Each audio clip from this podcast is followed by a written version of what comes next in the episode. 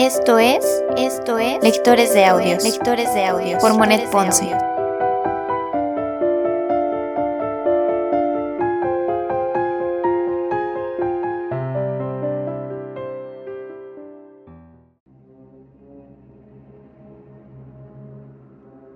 Segunda temporada. Segunda temporada. Frankenstein.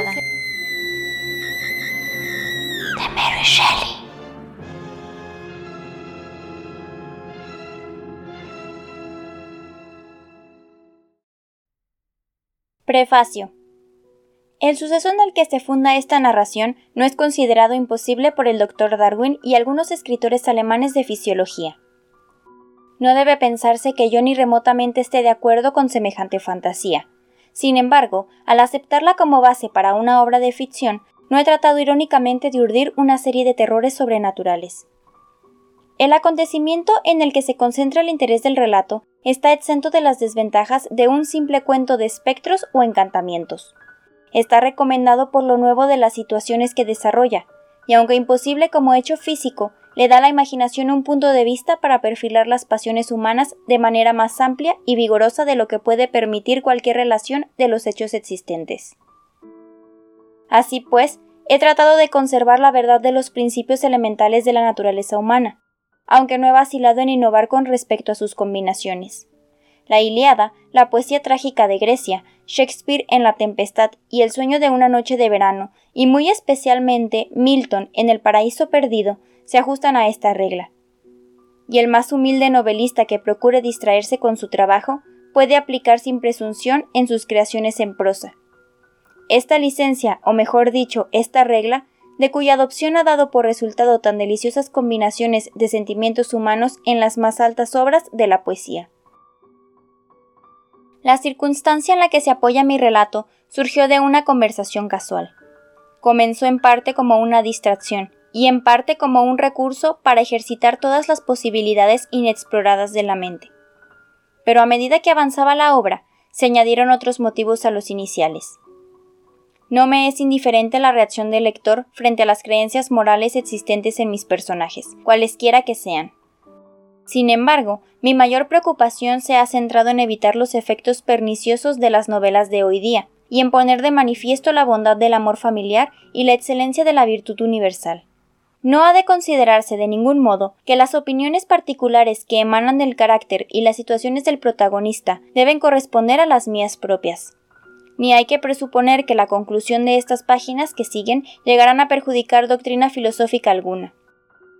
La autora ha puesto gran interés en resaltar que empezó esta narración en el majestuoso escenario donde se sitúa la parte más importante de la acción, y por añadidura, en compañía de aquellos compañeros a los que no podrá olvidar. Pasé el verano de 1816 en los alrededores de Ginebra. La estación era fría y lluviosa, nos reuníamos noche tras noche en torno al hogar donde ardía un buen fuego de leña, divirtiéndonos con algunos relatos alemanes de espíritus y fantasmas que habíamos aprendido. Esos cuentos nos despertaron la idea de imitar alguno de ellos por nuestra cuenta. Otros dos amigos, cualquiera de los escritos debido a la pluma de uno de ellos sería mucho más digno para el público que lo que yo pueda llegar a imaginar, y yo decidimos por lo tanto escribir un relato, cada uno basado en algún suceso sobrenatural.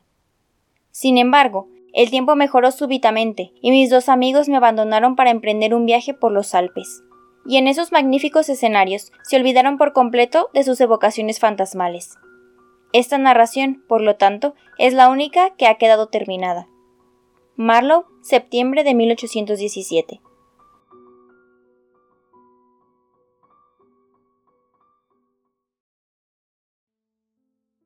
Primera carta. San Petersburgo, 11 de diciembre de 1700. A la señora Saville, Inglaterra. Te alegrarás al saber que no me ha acontecido ninguna desgracia al inicio de esta empresa que tú veías con tan malos presagios. Llegué aquí ayer y mi primera tarea es confirmarte, querida hermana, que me encuentro bien y que tengo confianza en el éxito de esta misión.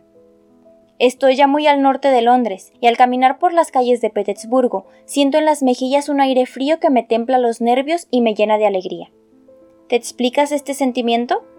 Esta brisa, que viene de las regiones hacia las que me dirijo, me da un anticipo de lo que me espera en esos climas glaciales.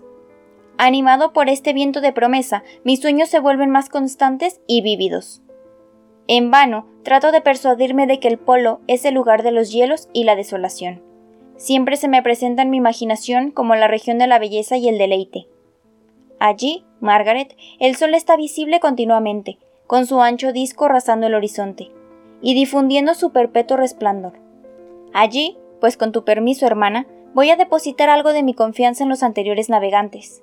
No existen la nieve ni las heladas, y navegando por un mar tranquilo, podemos arribar a una tierra que excede en maravillas y belleza a todas las regiones descubiertas hasta hoy en todo el globo habitante. Sus productos y características no tienen tal vez iguales, dado que los fenómenos de los cuerpos celestes suceden indudablemente en esas soledades inexploradas.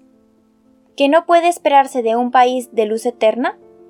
Quizá pueda descubrir allí la fuerza maravillosa que atrae la aguja y pueda hacer que ponga en orden mil observaciones celestes que solo requieren de este viaje para volver coherentes para siempre sus aparentes extravagancias. Saciaré mi ardiente curiosidad al ver una parte del mundo jamás visitada, y quizá recorra una tierra que jamás ha hollado la planta del hombre. He aquí lo que me atrae y esto basta para hacerme vencer el miedo al peligro y a la muerte y animarme a emprender este difícil viaje con la alegría que siente el niño al embarcar en un bote con sus compañeros de aventuras y emprender una excursión exploradora por su río natal. Pero aun en el supuesto de que resulten falsas todas estas conjeturas, no puedes negar el beneficio inestimable que proporcionará a la humanidad entera.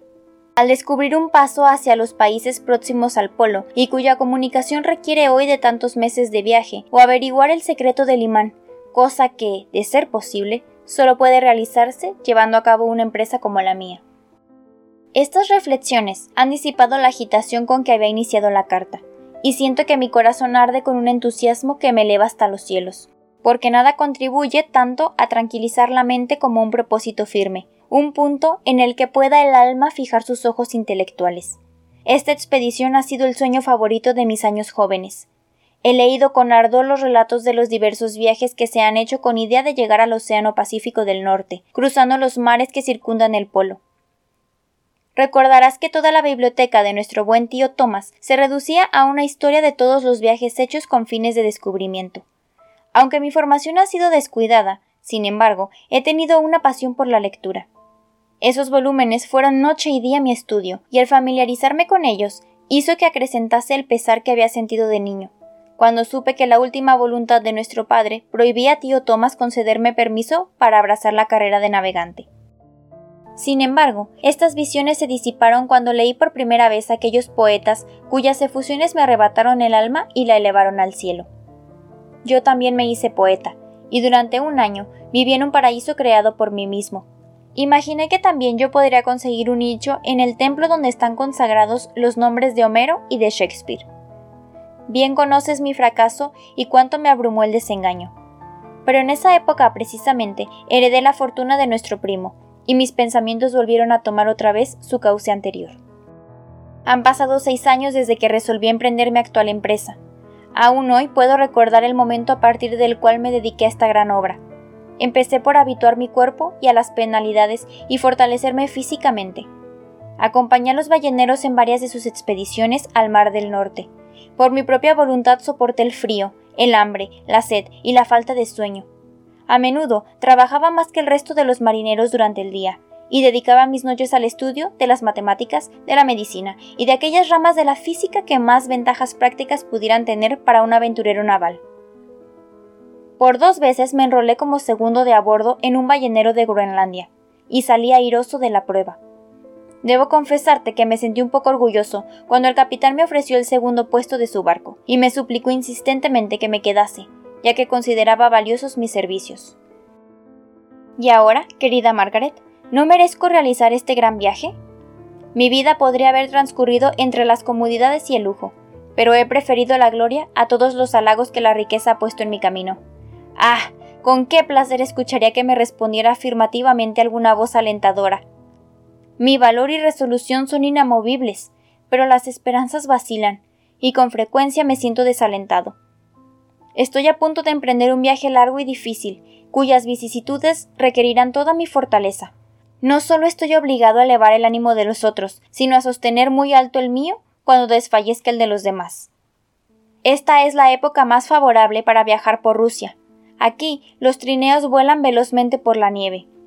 El movimiento es agradable y, en mi opinión, mucho más cómodo que las diligencias inglesas. No sientes el frío excesivo, siempre y cuando se abrigue uno con pieles indumentaria que ya he adoptado, pues hay una gran diferencia entre pasearse por la cubierta y quedarse sentado durante horas, sin hacer ningún ejercicio que evite que la sangre se le hiele a uno en las venas.